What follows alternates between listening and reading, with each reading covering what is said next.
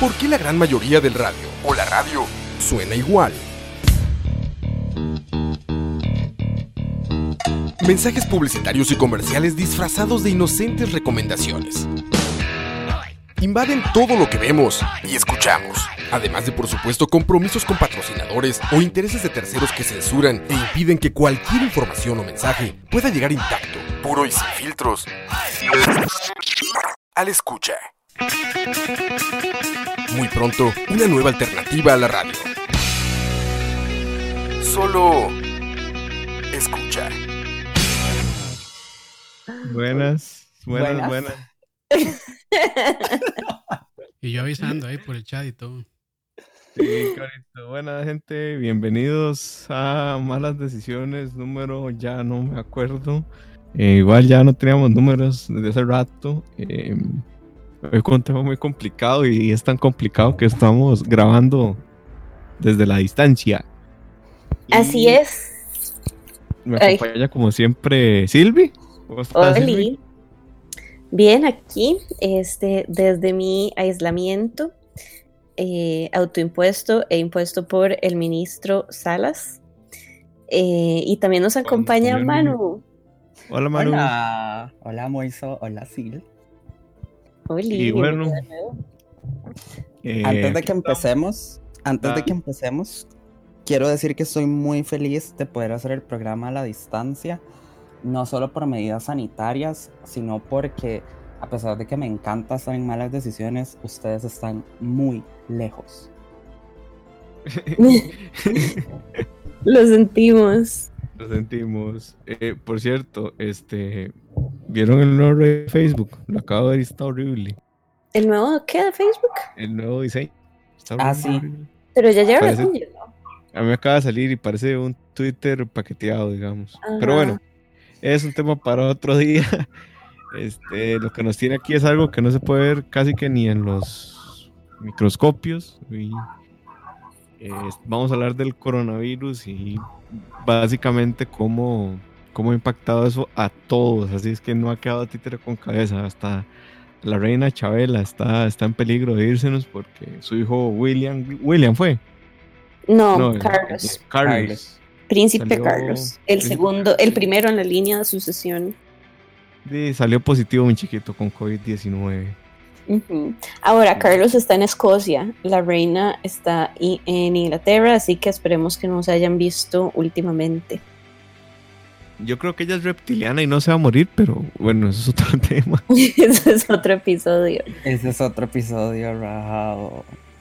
Sí, pero bueno, eh, empecemos si quieren por, por explicar un poquito qué ha pasado con el COVID y, cómo hemos llegado hasta este punto. Eh, si recuerdo bien, fue en diciembre del año pasado, ¿verdad? En Wuhan. En, en diciembre del año pasado, en Wuhan, en China, eh, se descubrió una nueva enfermedad. Eh, hasta el momento no se, no se establecía ningún nexo epidemiológico con ningún otro este virus o bacteria o lo que fuera que estuviera, estuviera relacionado y empezamos todos a, ver con preocupación a China, ¿verdad?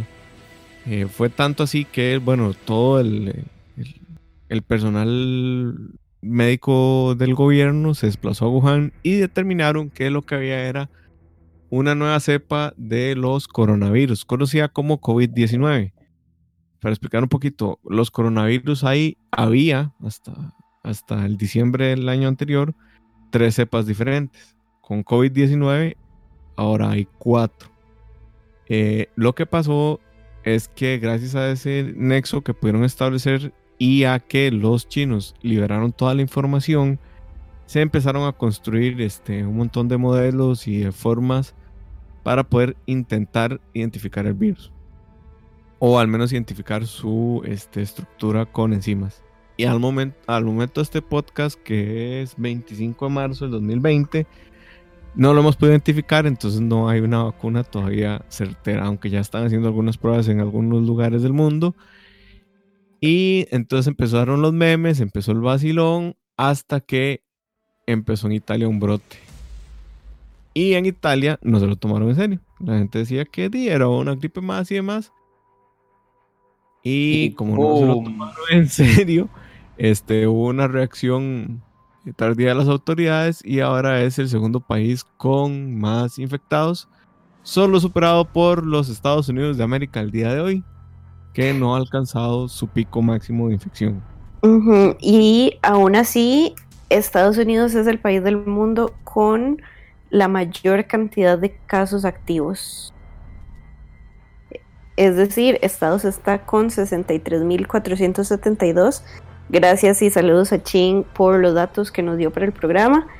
Em, superando ya a Italia, que sí, Italia le lleva como 10.000 casos en total, pero ya se han recuperado más personas que en Estados. Y además en Italia el brote surgió mucho antes que en Estados Unidos, como que en Estados Unidos nada más fue como, bueno, es que no sabemos qué va a pasar y al día siguiente nada más ya había como demasiados.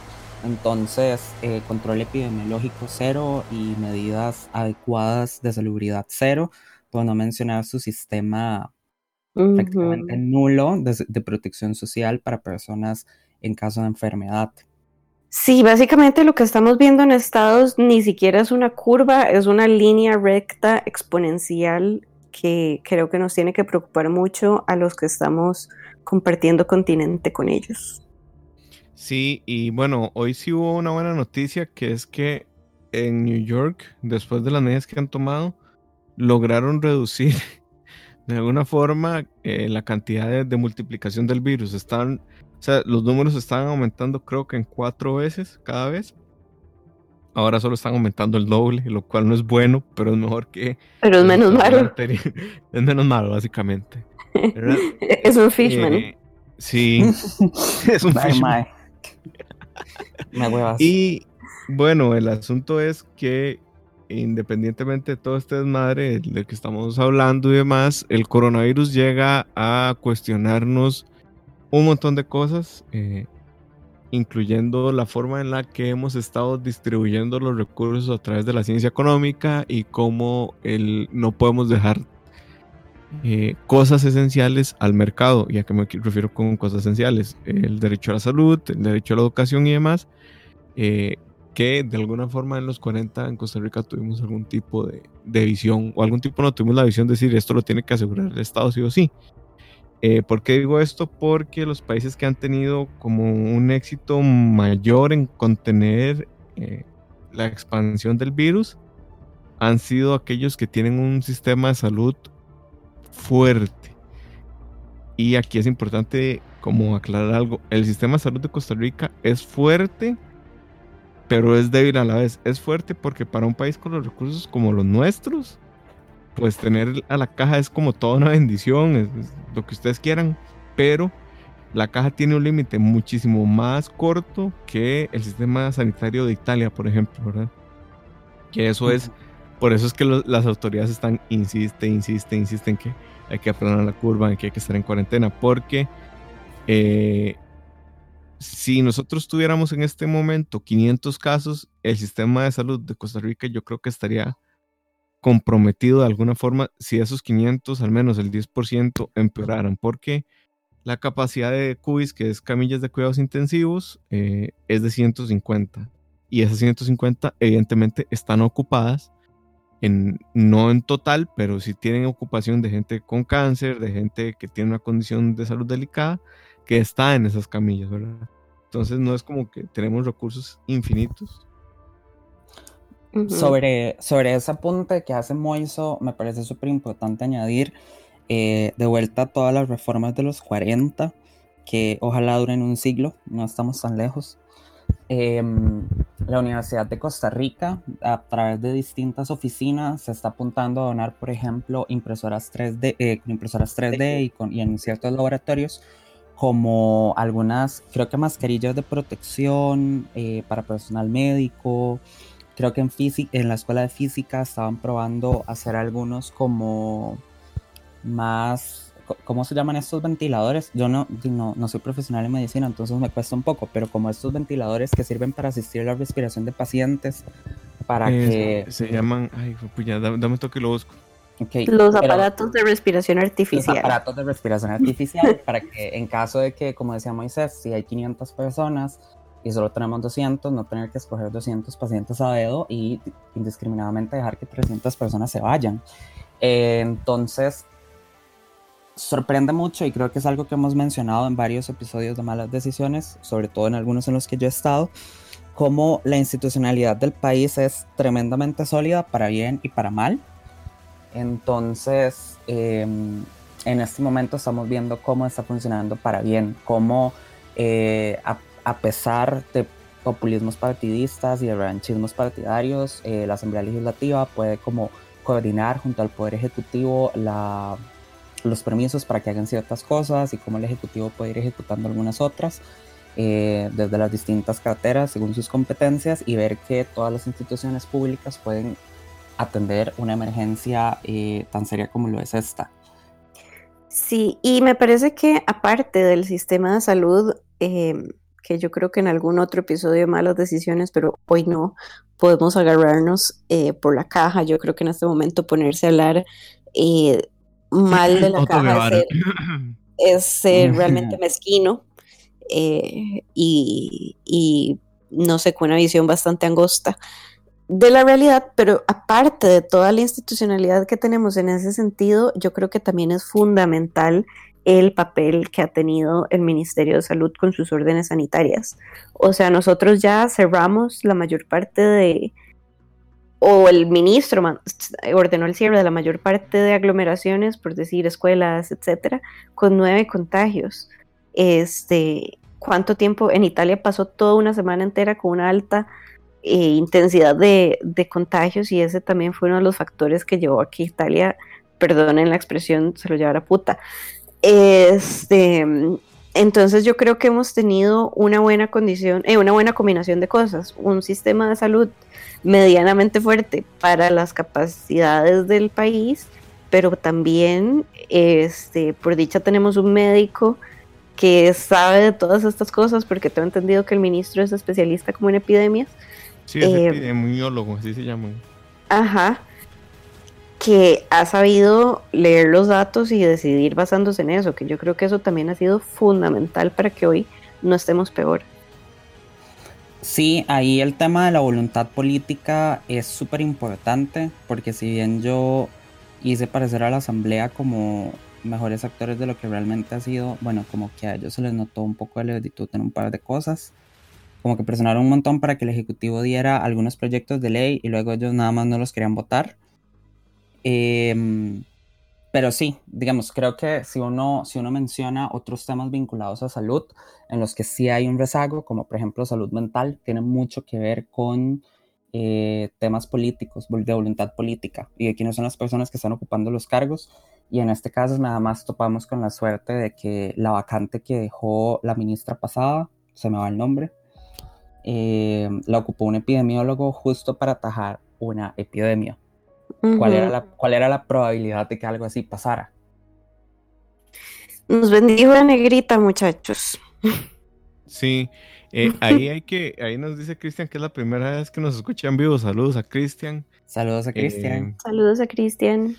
El asunto es que eh, lo que dicen aquí en el chat es muy cierto. Dicen que Costa Rica es fuerte en prevención, en efecto, pero aquí hay que tener cuidado.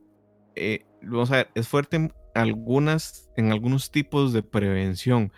Es decir, las campañas de Costa Rica, al, saber que su infraestructura es débil, han sido como, incluso antes del virus, lavarse las manos, porque también por, por la transmisión a no estaba, creo que el tema del cólera, el, el asunto de bañarse todos los días, el asunto de, eh, el asunto de estarse haciendo chequeos este, constantes todos los años y, y exámenes de sangre y demás. Pero el coronavirus tiene o, este COVID tiene otro componente importante que es la prevención alimenticia. ¿Por qué? Porque los grupos eh, vulnerables, a, pesar de, digamos, de, que hay gente de mayor edad, también están los diabéticos y los hipertensos. Estos dos grupos, eh, generalmente, generalmente digo porque no todas son así, tienen condiciones o sus condiciones están asociadas a su alimentación y en eso Costa Rica sí ha quedado a deber bastante, ¿verdad? Eh, incluso, bueno, yo hablo de esto con mi hermana, ¿verdad? Que en Costa Rica ni siquiera hay suficientes nutricionistas para atender a todo el país. Y, estamos hablando de la totalidad de las, de las nutricionistas, ¿verdad? No me quiero imaginar cuántas nutricionistas están contratadas en la caja, por ejemplo, que son, deben ser poquísimas también. Pero esto también es como un llamado a la reflexión en el asunto de que los estilos de vida saludable y demás es como una, un asunto, tal vez si se quiere muy, New Age, muy de, de algo que viene de hace unos 20 años, tal vez para atrás. Pero en este momento, con, con, esta pandemia, se está mostrando que es también hacia donde tiene que apuntarse el sistema de salud, hacia la prevención también en ese tipo de cosas, en el haga ejercicio, en el coma bien y en el tenga un adecuado seguimiento de su alimentación, ¿verdad? Es parte importante del asunto. Eh, no sé si, si, si, queremos entrar un poquito con, en el tema de Estados Unidos, porque me parece tristísimo las declaraciones del alcalde de Texas, de eh, Donald Trump y demás, diciendo que los abuelitos estarían felices de disponer de su vida para que la economía siga funcionando para sus nietos. A mí me parece una aberración, pero bueno, estoy citando, ¿verdad? No sé si, si queremos ir como aportando también desde ese otro punto de vista para no verlo tan local, solo en Costa Rica. Este, yo creo que podríamos tocar un poco de eso y tal vez más adelante en el programa eh, les puedo explicar cómo el ordenamiento jurídico costarricense se está ajustando a todo esto, porque de todos en la casa y bares eh, cerrados y demás ha tenido un fuerte impacto económico que consecuentemente ha tenido un gran impacto en el empleo. Entonces sí ha habido bastantes ajustes legales dándose en las últimas semanas para responder ante todo esto. Entonces creo que es algo que también vale la pena comentar en el programa. Sí, también. Pero dale, de, hablemos de otros países. Sí, entonces, eh, no sé, vamos a ver si ustedes han leído las noticias o si se han puesto atención. Básicamente en Estados Unidos una prueba de coronavirus cuesta 3 mil dólares para saber si, si o no. El Estado no las está aportando y no hay quien baje a las, a las aseguradoras, al menos en Estados Unidos, para que las cubran y para que cubran su atención en pandemia. Que el tema de declarar la pandemia no, de, parte de la, OMS, de la OMS, también pasaba mucho de el efecto que iba a tener eso en las aseguradoras. ¿Por qué? Porque eh, antes de ser pandemia era una epidemia. Todavía en la epidemia, eh, la cláusula del contrato de la aseguradora te cubría si te da coronavirus. Cuando la declaran pandemia, mm, es una decisión de salud.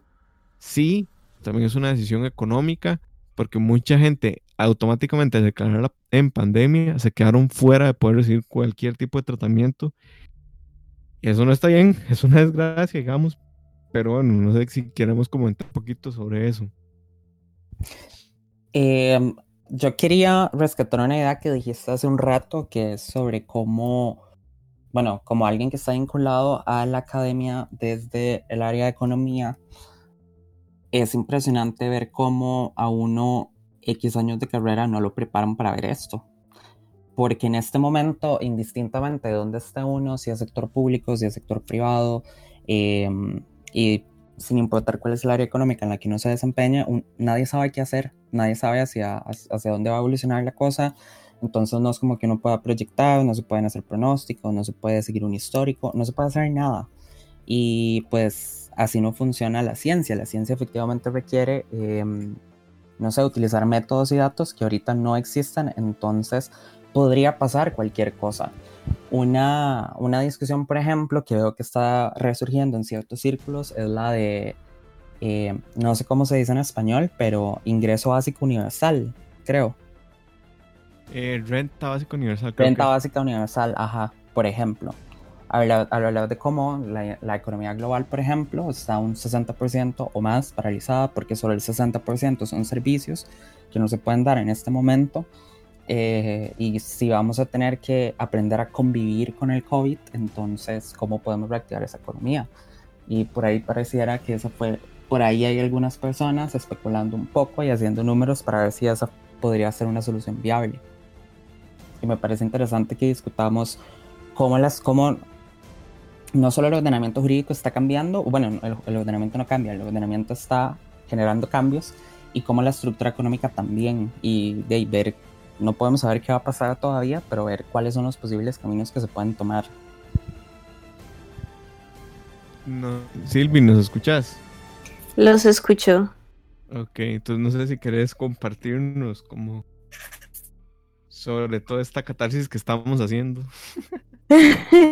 Voy a estar revisando aquí el chat de escucha de, de Mixer. Eh, bueno, José Alfaro nos estaba diciendo, eh, como comentamos, Italia no eh, reaccionó suficientemente rápido. O sea, Italia se vino bola de encima. Y Pillsbury nos está preguntando qué es. Creemos que el país debería tomar medidas como de queda o algo por el estilo. Primero, eh, Costa Rica, nuestra constitución política no permite toque de queda. O sea, nosotros tenemos garantías y libertades civiles muy fuertes, muy eh, protegidas, valga la redundancia. Este, entonces, no, nuestro ordenamiento no permite que tengamos toque de queda y además no tenemos ejército, ¿verdad? Entonces, este, yo creo que esta medida de la restricción vehicular sanitaria, a mí personalmente me pareció muy atinada. Es una restricción vehicular que va de las 10 de la noche a las 5 de la mañana. Durante, esa, durante ese periodo no podemos circular eh, particulares sin ningún motivo de, excepción de los que ya publicó em, el ministerio. Esas excepciones son eh, pues transportistas, digamos, camiones de mercancías, etcétera, personas que entren o salgan de sus trabajos en ese rango de horas pueden circular y nos exponen a, la multa. Y la multa que se recibe son como 20 y pico mil de colones, como 22 mil, no más de 25 mil. Eh, ¿Qué es la diferencia entre una restricción vehicular y eh, toque de queda? Que si esto fuera toque de queda, las personas que estén afuera pueden ir presas. Esto implicaría que este, se llevaría, yo no sé, aquí inventando, diría que correspondería llevarlos a, los juzgados de flagrancia. Ajá, y si el propósito era mantener a las personas aisladas, tener a 150 personas que multaron ayer en un, esperando una audiencia en el mismo tribunal, pues no es lo más producente. Y eh, la diferencia con la restricción vehicular es que la sala constitucional ya ha dicho extensamente, porque la restricción vehicular común y corriente que tenemos un día a la semana, se le pusieron recursos de amparo, este, la misma sala dijo, vea, que usted no pueda sacar su carro, no lesiona su libertad de tránsito porque usted tiene dos patitas y puede salir de su casa cuando quiera, nada más no puede andar con su carro por donde quiera. Este, entonces... Igual no saca sin carro igual no salga sin carro, correcto, pero digamos, a nivel de, garantías individuales, eh, una restricción vehicular no las lesiona. Entonces yo creo que dentro de la institucionalidad que tenemos y de lo que permite nuestra constitución, a lo más que podremos llegar es esta restricción vehicular que, insisto, a mí me parece fantástica porque la verdad nada tenemos que estar haciendo en la calle, más nada. Este, precisamente por lo que comentaba Manu o Moiso al inicio, de que es que nuestro sistema de salud no aguanta tanto, no nos podemos enfermar todos al mismo tiempo. Y yo no sé si ustedes han estado pendientes de eh, los datos de Costa Rica, pero de las personas que tenemos en cuidados intensivos, la mayoría son personas menores de 50 y hay dos de 30, entonces más no es que nosotros no nos vayamos a enfermar grave, o sea, cualquiera, cualquiera, tenga factores de riesgo o no, puede enfermarse grave. Sí, eh, aquí hay otro tema interesante. Vamos a ver, eh, estamos hablando, la gente nos pregunta que si se deberían poner medidas más fuertes, que cuánto podemos aguantar económicamente. Eh, aquí hay que ser un poco claros. Veamos, y también uno habla como desde un, desde un, desde un puesto del que uno no debería hablar, porque, bueno, al menos yo o Silvi, pero bueno, eso es otro tema. El asunto es que es peor las consecuencias económicas de liberar a la gente ahorita y que haya y que se descontrole o que una vez que se aplane completamente la curva, liberemos a la gente y haya otro brote, las consecuencias económicas de eso es peor que mantener a la gente encerrada por un lapso de tiempo, digamos, moderado. ¿Qué quiero decir? Ahorita, económicamente, en el corto plazo, esto es pegarse un balazo, básicamente, eso es lo que nos estamos haciendo. Pero es básicamente para no pegarnos 20 balazos después de que pase la crisis. Correcto. Eh, porque la, digamos, a ver, entre más, el tema aquí es que la economía generalmente tiene dos motores, o generalmente no, la economía tiene dos motores, el motor externo y el motor interno. El motor externo es, bueno, vender bienes y servicios fuera del país, el motor interno es el mercado interno. Entre más rápido podamos controlar la epidemia a nivel de Costa Rica, digamos, del, del COVID-19, más rápido podemos eh, acelerar la economía del mercado interno. Entonces ahí hay todo un debate porque eh, qué tan rápido es más rápido y qué tan económico es sostener esto, ¿verdad?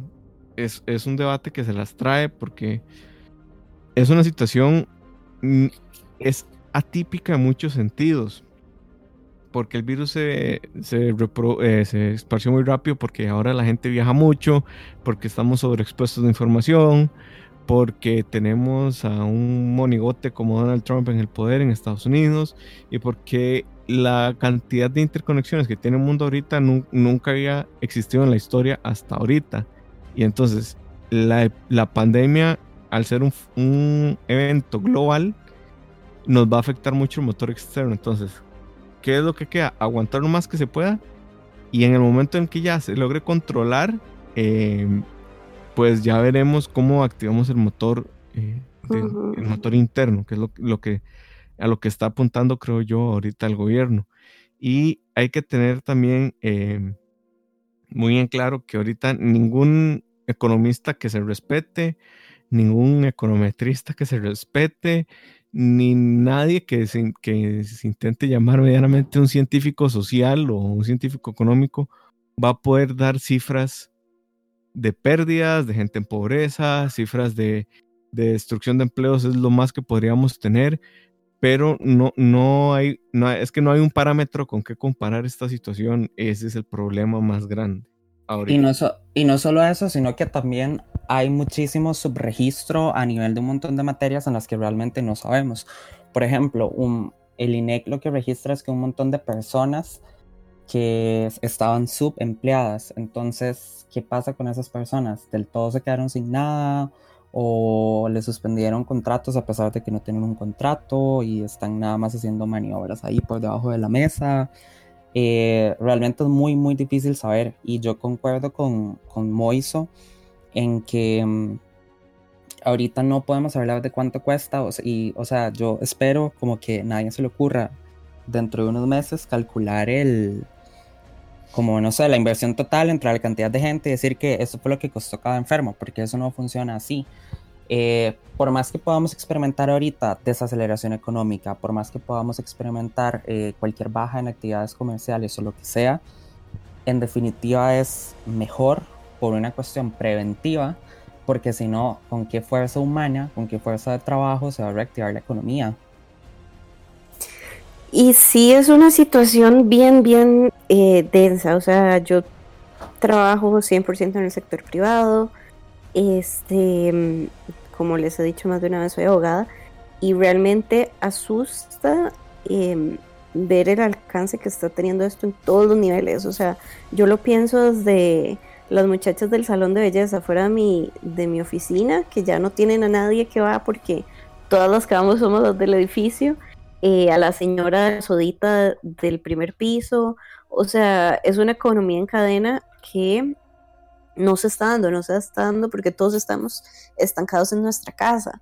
Y es frustrante, a nivel de salud mental también es muy pesado eh, para muchas personas este nuevo cambio de rutina de estar todos encerrados en nuestras casas, pero sin duda a largo plazo es lo mejor que podemos hacer. Eh, no sabemos cuándo vamos a poder volver a abrir fronteras, porque una cosa es que esto se controle en Costa Rica y otra cosa es saber cuándo vamos a poder volver a tener turismo en los números que lo teníamos en febrero. Este, entonces definitivamente lo mejor que podemos hacer es seguir al pie de la letra las medidas sanitarias para al menos dinamizar la economía interna lo más rápido que podamos, porque el turismo, que es uno de nuestros grandes motores, em, creo que van a ser meses para que podamos volver a contar con, con los ingresos que teníamos del turismo. E insisto, el problema no es solo la economía directa que se genera del turismo, son los proveedores, los transportistas, etcétera, etcétera, que tienen que ver con la actividad económica. Entonces, considerando que nos faltan meses para reactivar el turismo y reactivar la economía en términos generales, digamos, a como estamos hace menos de un mes, eh, lo menos es hacer el esfuerzo todos juntos para normalizarnos lo más que podamos en el corto plazo. Sí, y aquí hay que apuntar algo interesante. O sea, ahorita lo que estamos haciendo es comprando tiempo, básicamente. O sea, ahorita entre más acatemos las órdenes y más rápido podamos salir del periodo de cuarentena, más rápido vamos a poder volver a una vida, digamos, semi-normal, ¿verdad? O sea, la normalidad de, del coronavirus llegará hasta que hayan las primeras pruebas exitosas de vacuna contra el coronavirus o hasta que hayamos desarrollado la inmunidad de ganado, que llaman, que es que suficientes personas ya se contagiaron de la enfermedad y ya generaron unas suficientes defensas como para que represente un peligro, como pasó con la influenza, como pasó con, con N cantidad de, de este, enfermedades. Que para esto también estamos hablando de meses. La vacuna podría tardar 12 a 18 meses de, para tener unas primeras pruebas ahí, a ver cómo nos va. También la inmunidad colectiva toma tiempo, o sea, no es algo que se, que se vaya a resolver de aquí a abril. Y ojo, no estamos dándole un endorse a esperar a, la inmunidad colectiva como una solución ni para mm, el coronavirus ni para ninguna otra enfermedad. Así que pequeño, pequeña pausa comercial. Eh, por la enfermedad que sea, vacúnense siempre. Ante la duda, vaya vacúnese. Ante la duda, Cree que ya se la puso, pero no se acuerda. Póngasela de nuevo. Vacúnese. Exacto, a mí este año me tocaba la de la influenza y bueno, y no sé cuándo voy a poder vacunarme contra la influenza. Pero eh, siguiendo con esto, o sea, si a ustedes realmente les importa como la, la economía nacional, lo mejor que pueden hacer ahorita es acatar las órdenes del Ministerio de Salud, porque entre más rápido salgamos del periodo de cuarentena, eh, más rápido podemos como intentar regresar a la normalidad, que ojo, no va a ser una normalidad normal hasta que pase alguno de estos dos escenarios. Y tampoco va a ser una normalidad normal en el sentido de que el mundo ya cambió más y yo sí veo que el coronavirus eh, la combinación de tener a Trump en el poder y el coronavirus va a hacer que Estados Unidos pierda su hegemonía sobre el mundo. Y ahorita los que tienen, y ahí nos pidieron que cuál era nuestra opinión, ahorita los que tienen la papa en la mano son Rusia y China, man. Rusia, China y Corea son los que ya están produciendo, ya están comprando y demás. Son los que pueden ahorita de alguna forma eh, brindar ayuda humanitaria, este, brindar este, abrir sus fronteras a más productos para importar, en fin, son mercados que son grandes y que pueden tener una capacidad adquisitiva muy alta y que su economía no se vio tan afectada porque precisamente hicieron caso y en dos semanas ya pudieron controlar el rastro epidemiológico del virus. Entonces, eh, ya el mundo a este punto cambió. Otra pregunta que me decía Frank, que nos está escuchando, es que si eh, que porque si habían imprimido 6 trillones de dólares, el dólar está subiendo. Bueno, eso es básicamente porque la esperanza del mercado cambiario es que Estados Unidos no se vaya a la mierda después de imprimir 6 trillones de dólares, aunque hayan más dólares. Eh, si esos 6 trillones de dólares los logran sacar a tiempo del mercado una vez pasada la crisis, que en eso son muy efectivos en la Fed, eh, pues básicamente el efecto es nulo. Pero ahorita lo que hicieron con esa plata que acaban de soltar es generar líquido para las empresas para que puedan pagar salarios en el impasse en el que estamos. Entonces, eh, bueno, algunas funcionarán así, otras habrá algún más, o sea, alguno que otro vivo que se deje parte de esos dólares que van a imprimir, que no, que sean poquitos, la verdad, pero lo que hicieron fue hacer un respiro a la economía para que siga funcionando. Por eso es que está aumentando el dólar, porque la esperanza, no es que, no es que sea un hecho, la esperanza de los mercados cambiarios es que Estados Unidos, una vez pasado el coronavirus, vuelva a la normalidad. Yo eso lo veo muy difícil. Yo no sé ustedes cómo lo ven, pero a mí me parece súper complicado y yo no veo otro escenario en el mundo el, que el que no sea una condonación de deuda externa a muchas naciones, no a todas evidentemente, pero a muchas naciones van a tener que condonarles deudas. Esperemos que nosotros. Esperemos que nosotros y lo que creo es que esa alternativa que están proponiendo el FMI, el famoso asusta, asustatroscos, el FMI, el Banco Mundial. El enemigo número uno de la 24 de abril. Así es, eh, la están proponiendo por dos razones. La primera es que tienen años aprendiendo de los errores que han cometido y de los errores que cometieron con Grecia, por ejemplo, con la crisis del 2011, si no me equivoco, y, eh, o fue un poquito más, fue como en 2015 más bien. Y el resultado también de que no nos hagamos, eh, esto va a tocar tan fuerte a Estados Unidos y la deuda de Estados Unidos es tan grande que este pues si no condonan algún tipo de deudas para la mayoría de las naciones e incluyendo Estados Unidos la catástrofe eh, va a ser de proporciones que nunca en la historia de la hemos conocido verdad que esto suena scary. Estaba pensando que el programa de hoy para no ha sido para nada gracioso, pero es que es, es difícil, es difícil tener humor, tener humor en estos días. Este, mm, bueno, también me gustaría comentarles, ok, tenemos que hacer caso, tenemos que sobrevivir estas dos semanas, pero ¿qué está haciendo o qué medidas le ha facilitado el gobierno a los empresarios para eh, tratar de surfear esta ola. Eh, una de esas ha sido eh, la suspensión de los contratos de trabajo. El Ministerio de Trabajo autorizó que los patronos solicitaran la suspensión de contratos de trabajo de sus colaboradores ante estas circunstancias. Eso lo que significa es que no se despide al personal, lo que significa que no hay pago de liquidación pero se suspende, es decir, se deja sin efecto el contrato de trabajo, la persona no tiene que ir a trabajar, pero tampoco recibe su salario em, por un periodo, por estos dos meses que, están pasando, porque realmente muchísimas empresas se quedaron sin ingresos. Este, otra cosa es em, la moratoria que se dio en el pago del IVA este, también ya se autorizó el recorte de las jornadas laborales. Es decir, el gobierno sí está tomando ciertas medidas para responder ante todo esto, eh, dándole, como dijo Moiso ahora, comprando tiempo, o sea, dándole un poquito de aire a los empresarios para que puedan reajustar su operación em, y ver qué pasa, porque estamos hablando de un montón de hoteles que de una noche para otra eh, tenían cero reservaciones, bares que de ella no pueden trabajar por completo, restaurantes al 50% de su capacidad, entonces eh, las medidas... Personas que dependan de economía colaborativa, llámese Airbnb, Uber, similares. Correcto, correcto. Este, entonces todas estas medidas han sido también para dar un poquito de aire.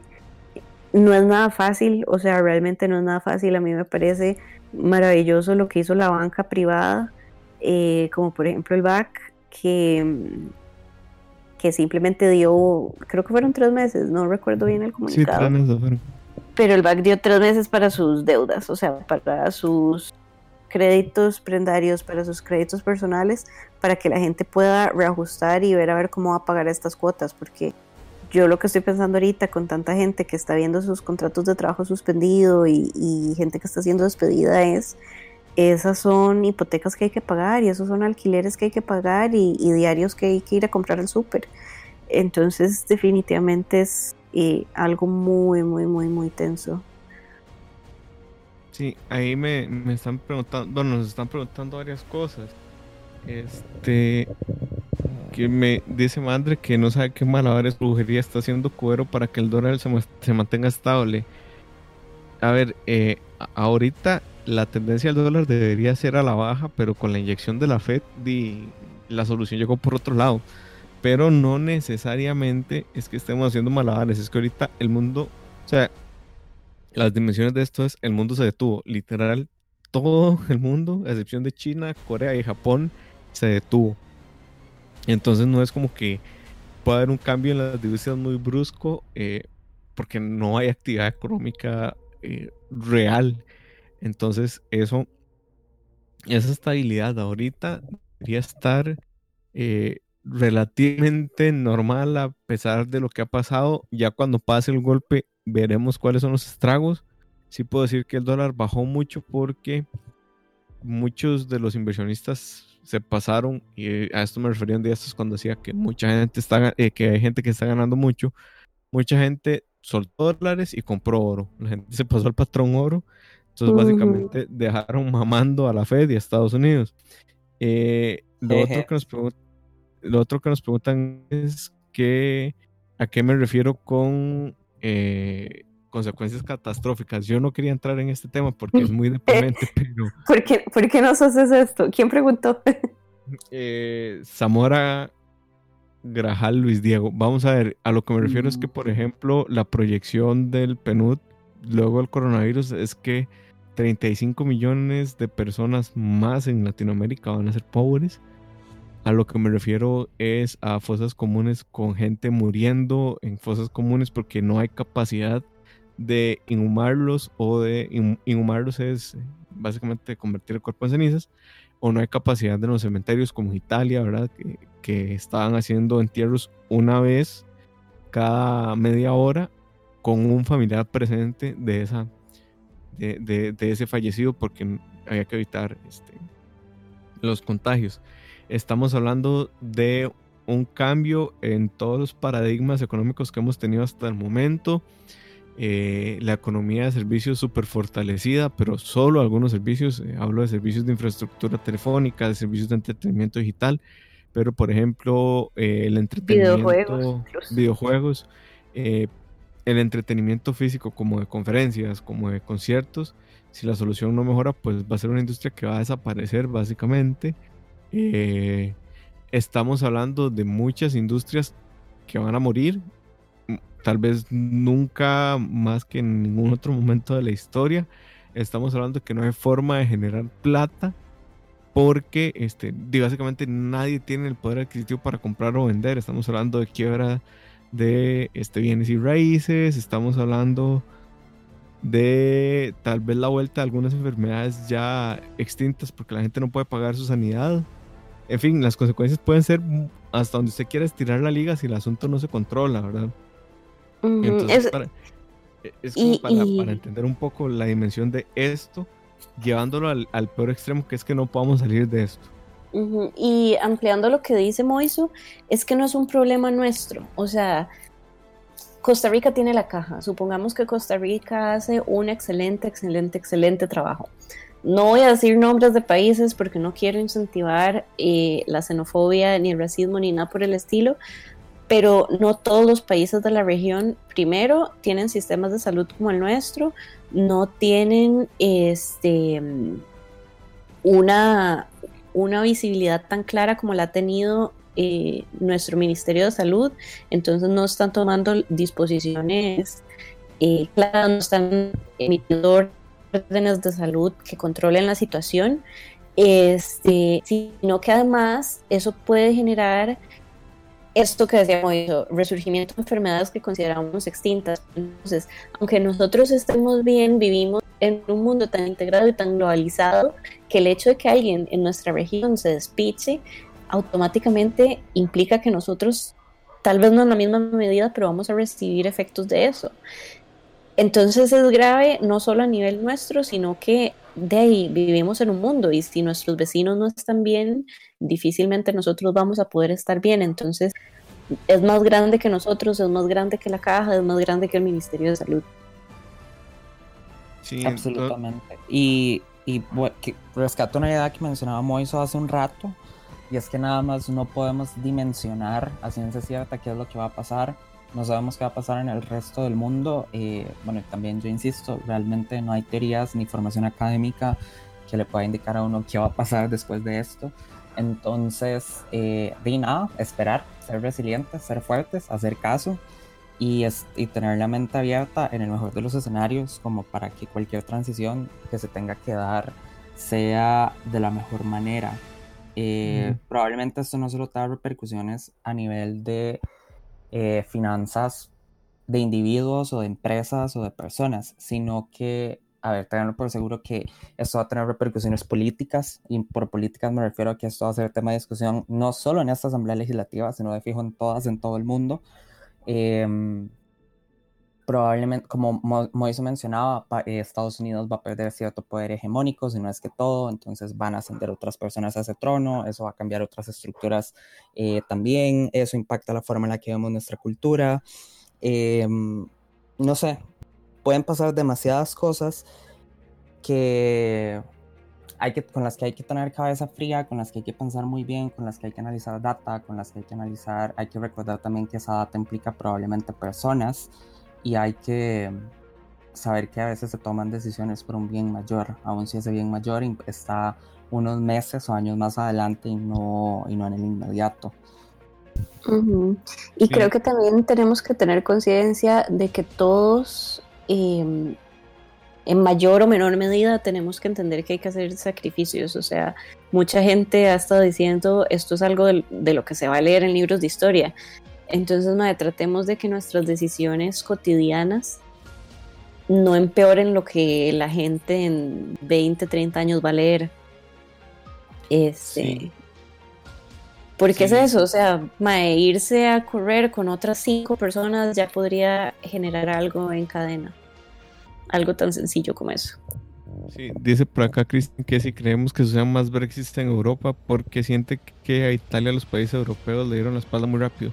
Yo creo que sí, soy ahí este, parte del, del esquema de pensamiento de este filósofo coreano, ahorita no recuerdo el nombre, que escribió un artículo súper interesante que decía, los enemigos del Brexit más más hoy que nunca están a la expectativa de lo que pase con Italia.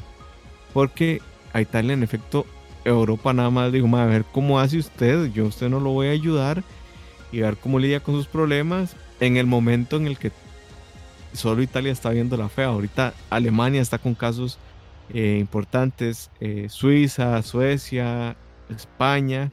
O sea, todos ahorita tienen un foco. Holanda puede que ahorita pase a ser un foco de infección importantísimo porque hasta ayer el gobierno dio marcha atrás con su estrategia que era la misma Boris Johnson, que era básicamente crear la inmunidad de ganado muy rápidamente.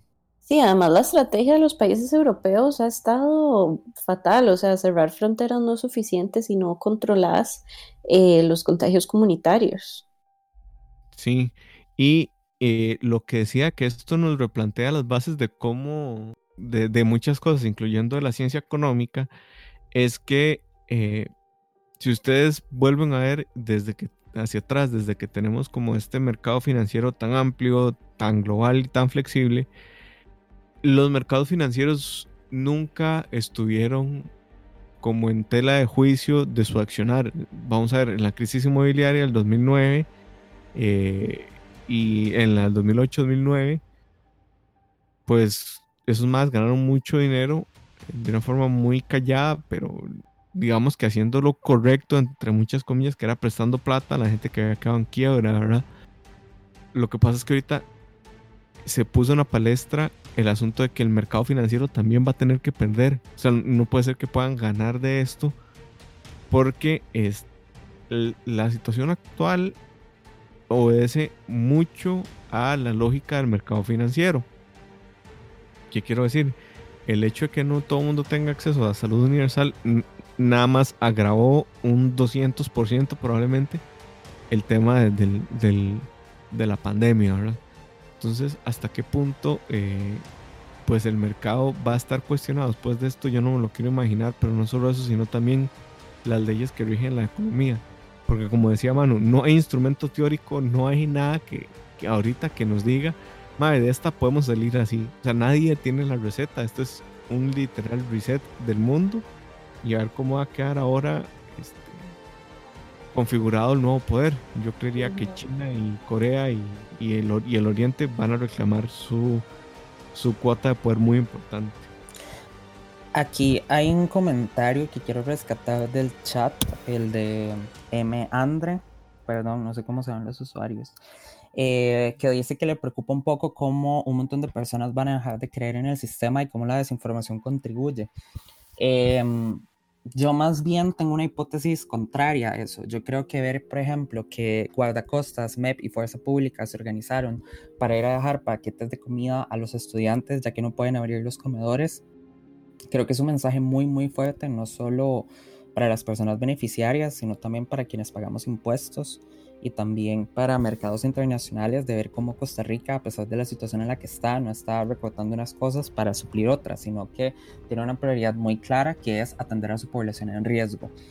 Creo que, bueno, también lo mencionábamos al principio del programa, en este momento cualquier persona que quiera dudar de la caja está absolutamente desconectada de la realidad.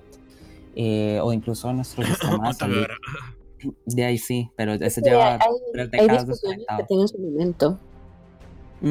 Y esta definitivamente no, este definitivamente no es un momento para tener esa discusión. La caja definitivamente no es perfecta y nuestro sistema no es perfecto, pero está siendo tremendamente eficiente y está demostrando todo lo que puede hacer en una situación tan grave como esta.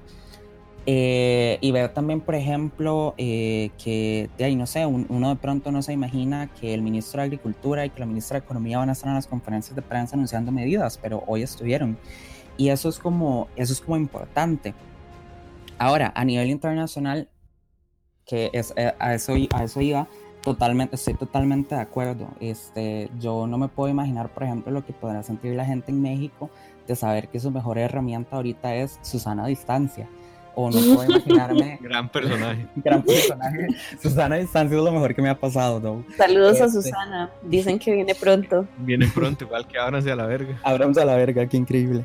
Este, sí, que a ver, eh, no me puedo imaginar lo que, está, lo que está sintiendo esa gente. Yo pensaría que organismos internacionales van a, si se ponen las pilas y hacen lo que deberían hacer, eh, van a, no diría cancelar, cancelar no es la palabra adecuada, van a sancionar a estos líderes y a estas personas que están eh, simple y sencillamente siendo negligentes, porque en este momento que un presidente salga y diga, bueno, no hay que decir un presidente. la fonda que un empresario nacional de snacks salga y diga que hay que ser vida normal, perdón, pero eso, eso es prácticamente una, una, un llamado al genocidio. Este, no, eso, eso no puede ser y obviamente hay que sentar responsabilidades ulteriores en el momento en el que eso ocurra. Yo esperaría que organismos internacionales puedan hacerlo.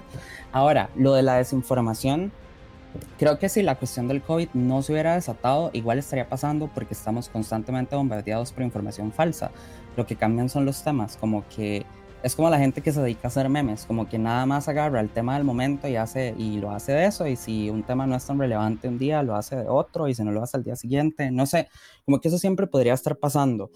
Y sobre eso vuelvo vuelvo a los temas, lo que hablamos la mejor herramienta para combatir la desinformación es pues tener información verificada, veraz, que se pueda compartir con las personas y sobre todo muchísima empatía. Digamos, yo por ejemplo lo que he optado para hacer con mis papás, que les encanta compartir cualquier cosa que les llegue a WhatsApp, es em, decir como mami, papi, no, a ver, eso no viene de una fuente confiable, ya este medio de comunicación lo desmintió, además que ese video se ve súper raro por esto y lo otro, lo correcto es esto. Eh, y, no llegar y, no llegar y tratar a las personas con apelativos despectivos solo porque, y no sé, cayeron en, en una información falsa. Y eso no solo aplica para COVID, sino aplica para cualquier otro tema. En el momento en el que esto pase, va a haber noticias falsas de cualquier otro tema. Eh, Yo creo que esto que estás diciendo, Manu, es súper, súper, súper valioso y yo creo que en toda esta situación que estamos pasando, hay que llamar a la calma y no hay que prestarse para la histeria colectiva. Y yo creo que lo principal es cualquier información que reciba, si no es de una fuente oficial, dude.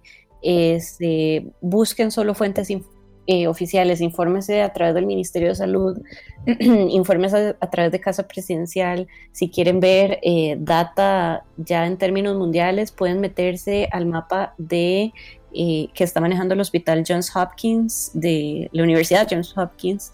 Este, nada más ponen Johns Hopkins coronavirus y ya les va a salir ese mapa. Eh, también eh, hay otras tablas, si quieren me pueden escribir. Mi correo es mi usuario de Twitter at gmail. em, porque de los números y la información certera es fundamental para atravesar esto. No se vayan de ride con cadenas de esas súper misteriosas, porque a mí en mis distintos Que le ponen una música toda tétrica, además. en, mis distintos chats me han mandado cosas de que estamos en toque de, en, en toque de queda y nada más termino de leer el mensaje y habla de Fuerzas Armadas, playos, aquí no tenemos Fuerzas Armadas. Entonces, porfa, verifiquen que la información que reciban sea certera antes de compartirla con otros. Es muy importante compartir información, por supuesto.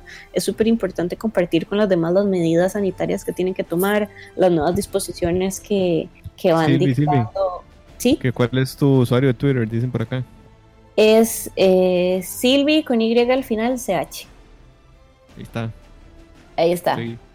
Este, es súper importante estar al día con las medidas que van solicitando las autoridades, las órdenes sanitarias que se emiten.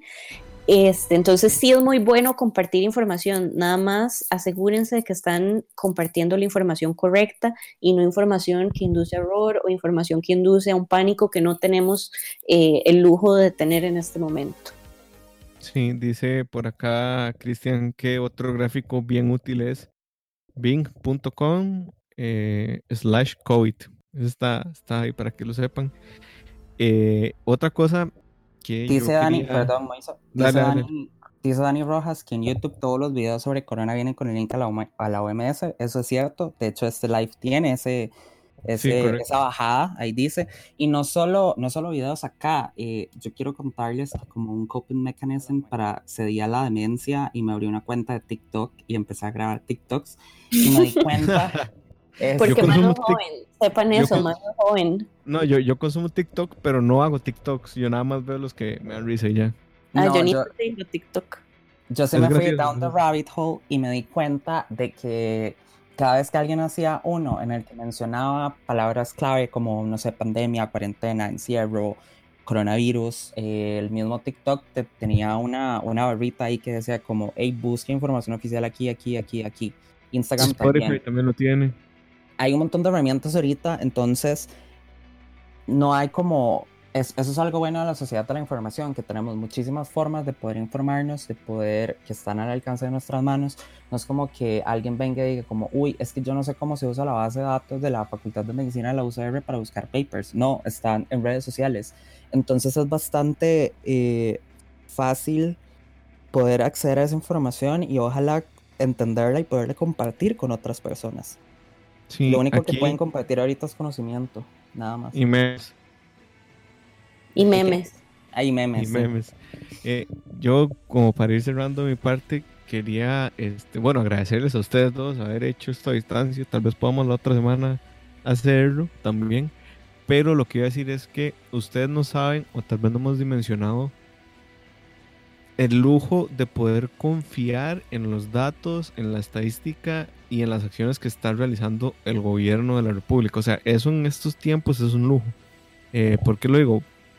Pongo caso, Estados Unidos hay subdetección del virus porque la gente no se puede la prueba porque sale muy cara y no hay una disposición del presidente para que sea universal y gratuita y más bien lo que hicieron fue inyectarle plata a Wall Street.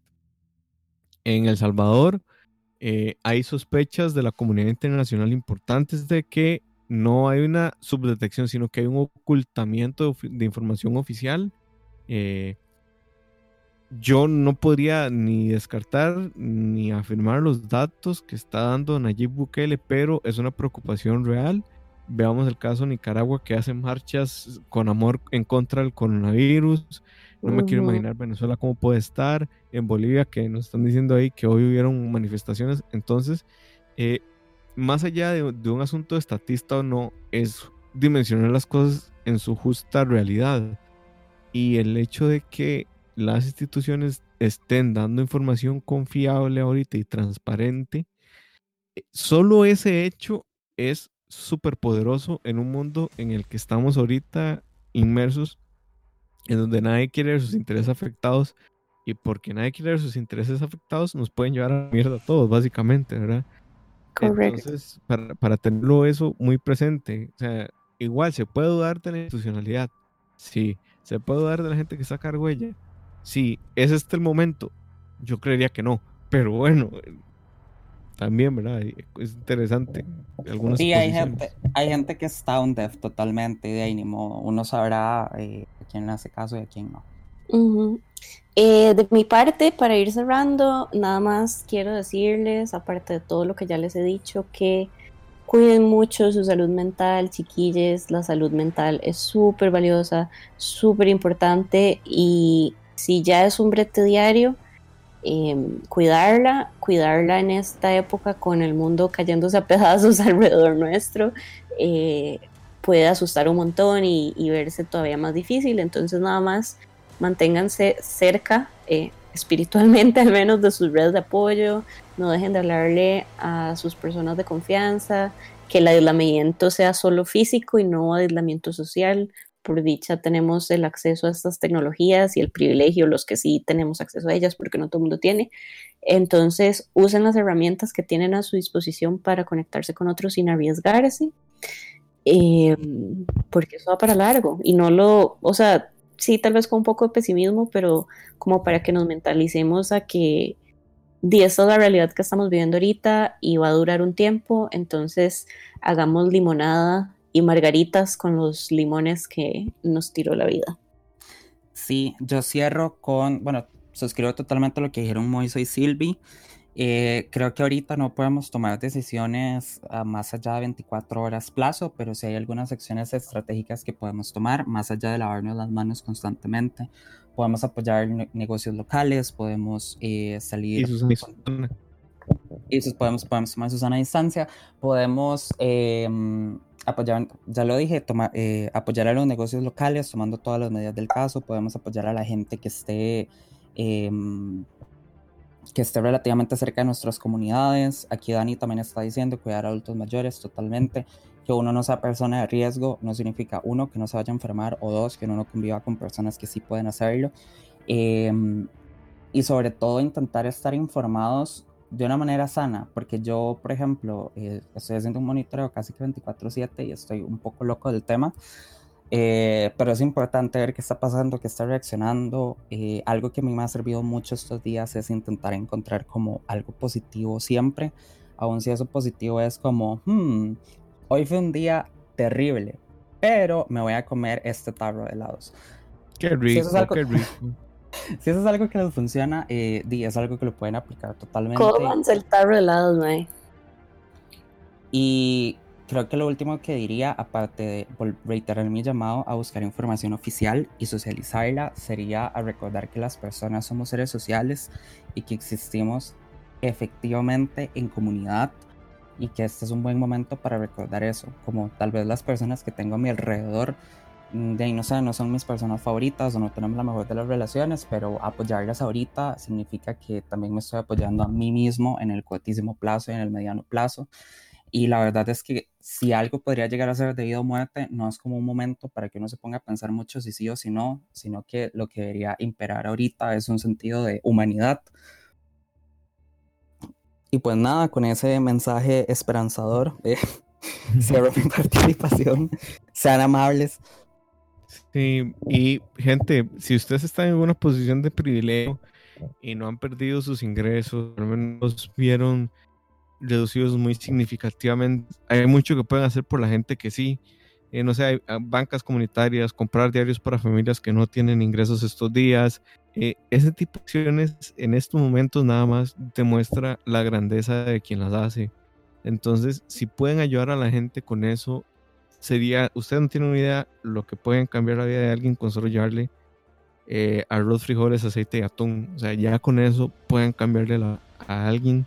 Hay gente que ahorita no está comiendo, o sea, que, tiene una comida o cero en la panza. También para pensarlo desde la óptica de que no dejemos de ser humanos, por más que estemos en epicrisis, en epicrisis, en crisis y demás, no, no olvidemos que somos humanos y somos sociales. Correcto. Quieranse mucho, quieran a su gente y en este momento querer significa prevenir y cuidar. Y, abrazar a la distancia. Abrazar a la distancia, efectivamente. Pero bueno, muchas gracias por escucharnos, gente. Gracias, Manu, por acompañarnos. Creo que este fue un muy exitoso primer eh, Malas Decisiones remoto. así que podremos seguir haciéndolo en el futuro, espero.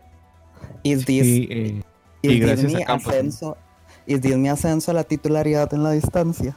Maybe, maybe. Maybe. Wow. Muchas gracias, Ah, bueno. a, muchas gracias a Campos que está en controles. Sí, muchas gracias Campos, quien hizo esto Gracias, posible. Campos. Gracias a los Patreons que no los habíamos mencionado hoy. Sí. Ah, sí, es que no tengo, Gra- hoy sí no tengo la lista. Eh, no, por cierto, eh, hablando sobre los Patreons, eh, siempre les agradecemos muchísimo por el apoyo, pero en estos momentos entendemos de que hay otros, eh, por las circunstancias, este, de, realmente si necesitan retirar su apoyo, pues háganlo. Eh, realmente eh, entendemos que son momentos complicados y pues eh, cada cinco vale, entonces pues eh, si ocupan retirarlo, sin ninguna pena, háganlo.